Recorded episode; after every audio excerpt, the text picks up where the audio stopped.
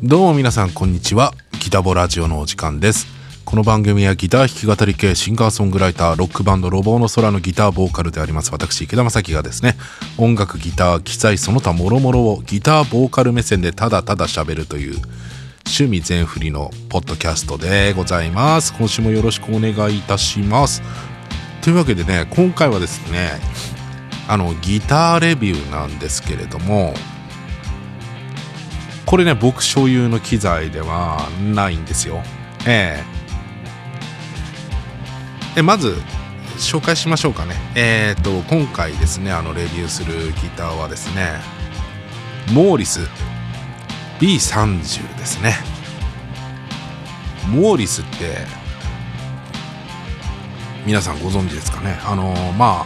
あアコースティックギター日本のアコースティックギターの中ではね本当に確固たる地位を築いているモーリスなんですけれどもね。まあ老舗ですよね本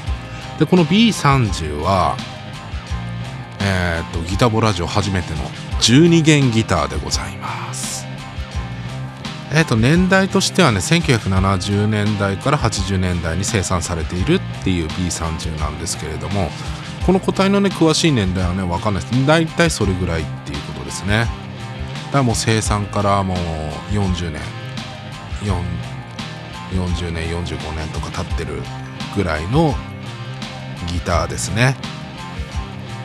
でトップがスプルースでボディサイドバックがローズウッドっていう感じでございます。でまあこの12弦ギターねあの僕のお友達のギターででまあ調整してくれよっていうことでねあの僕の方にねが預かって調整して、まあ、調整が上がったんでまあそれをですねあの許可も得ずにですね勝手にレビューするという そんなコーナーでございますね。えっ、ー、とこの B30 ね本当にドレッドノートタイプで12弦ギターっていうことでねこう12弦ギターってまあ普通にギター弾いててもねあの馴染みがあんまりないと思うんですけれどもまあ、その12弦貼ってあるっていうことはどういう並びになってるかっていうとえっ、ー、と6弦から3弦までと1弦から2あと12弦。これでちょっと役割が違うんですね。で6弦6弦6弦はあの6弦から3弦まではオクターブ違いで弦が張ってあるっていう感じです。1オクターブ上と普通のギターのチューニング。なんでまあ6弦が E だとしたら普通の E のチューニングとオクターブ上ハイ E が貼ってあるという感じ。そんな感じで3弦まで並んでて1弦と2弦は同じチューニングで並んでるという感じでね。だからあのなんでしょうね。ちょっと弾いてみますけど。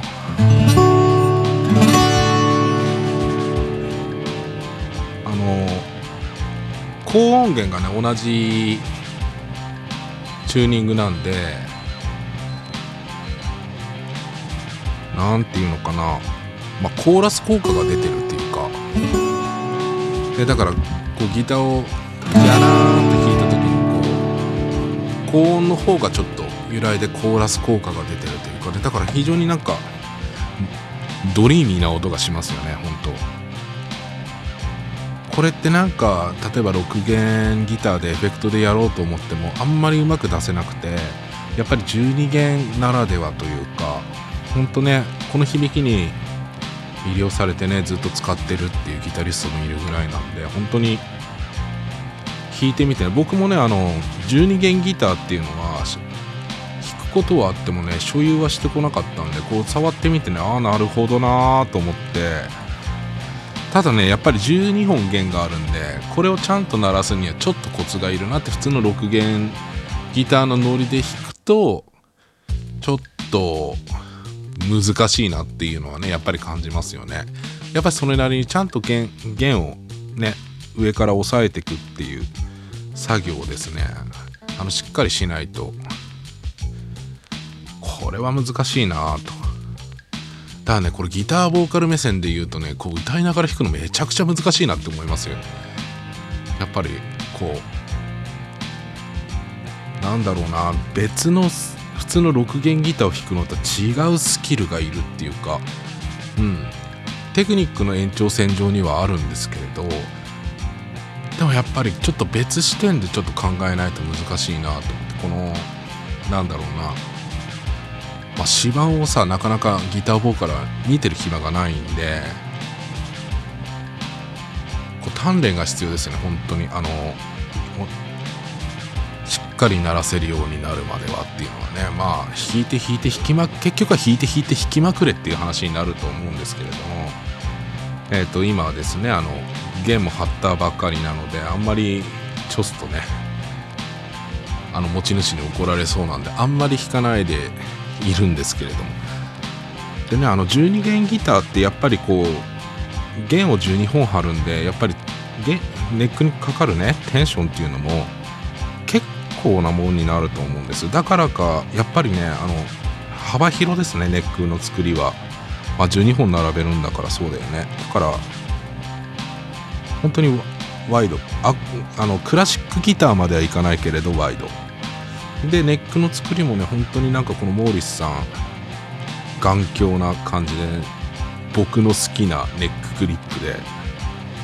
ちょっと太い太いんですよね縦にね。うん。しっかり握り込めるっていうか非常に安心感のあるね作りで。というわけでね早速ですけど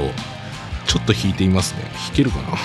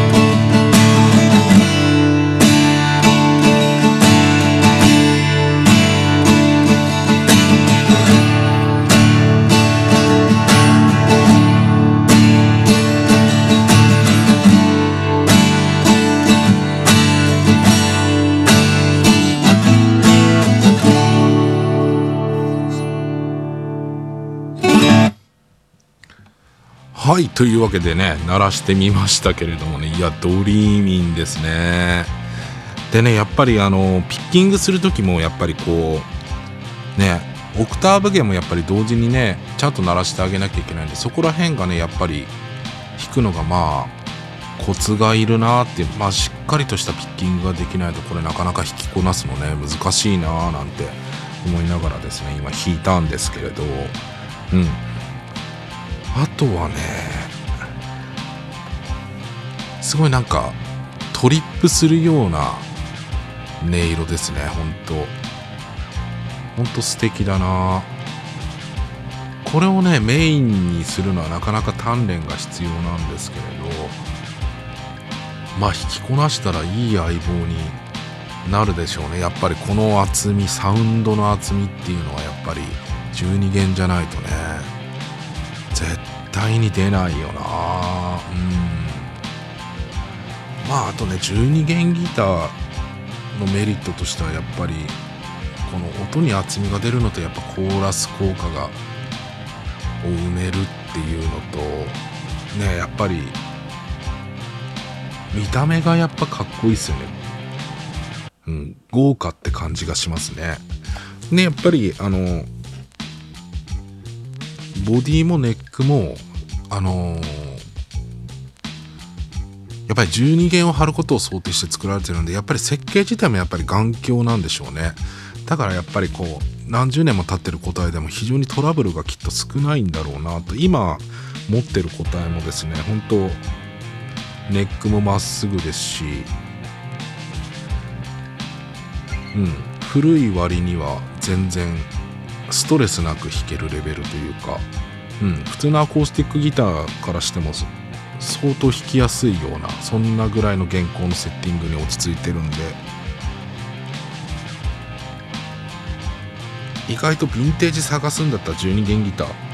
ありかもしんないですね。あとねこれデメリットとしてはね弦張るのが大変。うん。やっぱりね12本だからさ普通のギター2本分ですしね。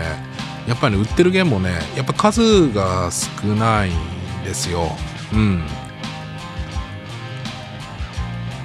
でじゃあ普通の6弦のセット買ってきてうまく組み合わせればいいんじゃねえのってなるんですけどなかなかそうも問屋が下ろさないっていうかね。だ本当にね特殊なゲージで組み合わさってるんでね。結局あのそれをなんか普通の弦のセットで揃えようと思ったらやっぱり3セットとか4セットとかね買わないとね必要なゲージが出てこなかったりするんでね。あんまり現実的ではないかな。普通に12弦のセットを買った方が多分いいと思いますね。うん。まあこんな感じでですねあのモーリスの B30 デビューしてきましたけれどもね。あのギターボーカルを長年やってきましたけれどもこの12弦ギターを抱えてね歌うにはねまだね僕はねちょっと鍛錬が足りないなと思いました。本当本当難しい。こうしっかりねこう上から弦を押さえる。なんか寝かして押さえるとかっていうそういう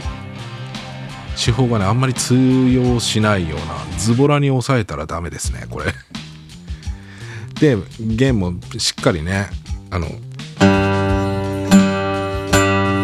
こうやってピッキングね人間同時に鳴らすっていうピッキングをねしないといけないし。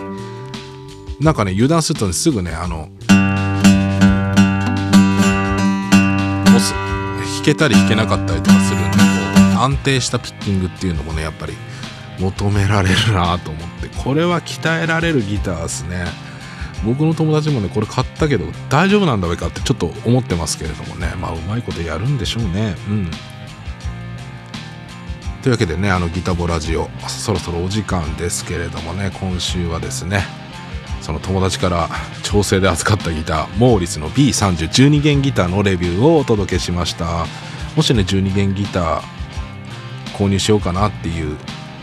考えてる人がいたらですねまあこういうサウンドだよっていうのと。あとねやっぱりモーリスはねやっぱりいいよねヴィンテージの。古いモーリスはなんか他のねアコースティックジャパンヴィンテージのアコースティックギターとは一線を画すねこの深いサウンド。ヤマハの FG とは全然違うんですよね。あこれは本当に深い古いギターだなっていう音がしますよ。うん。だからまこういうこういう音を出せるっていうのはねこのモーリスのブランドのね魅力の一つだと思うのでぜひぜひ、えー、皆様リサイクルショップに行った時にはですねモーリス探してみてください。というわけでギター弾き語り系シンガーソングライター兼ロックバンドロボの空のギターボーカル池田正樹がお送りしました。ギターボーラジオ今週はこれにておしまいでございます、えー、お聴きいただきましてありがとうございました。さよなら。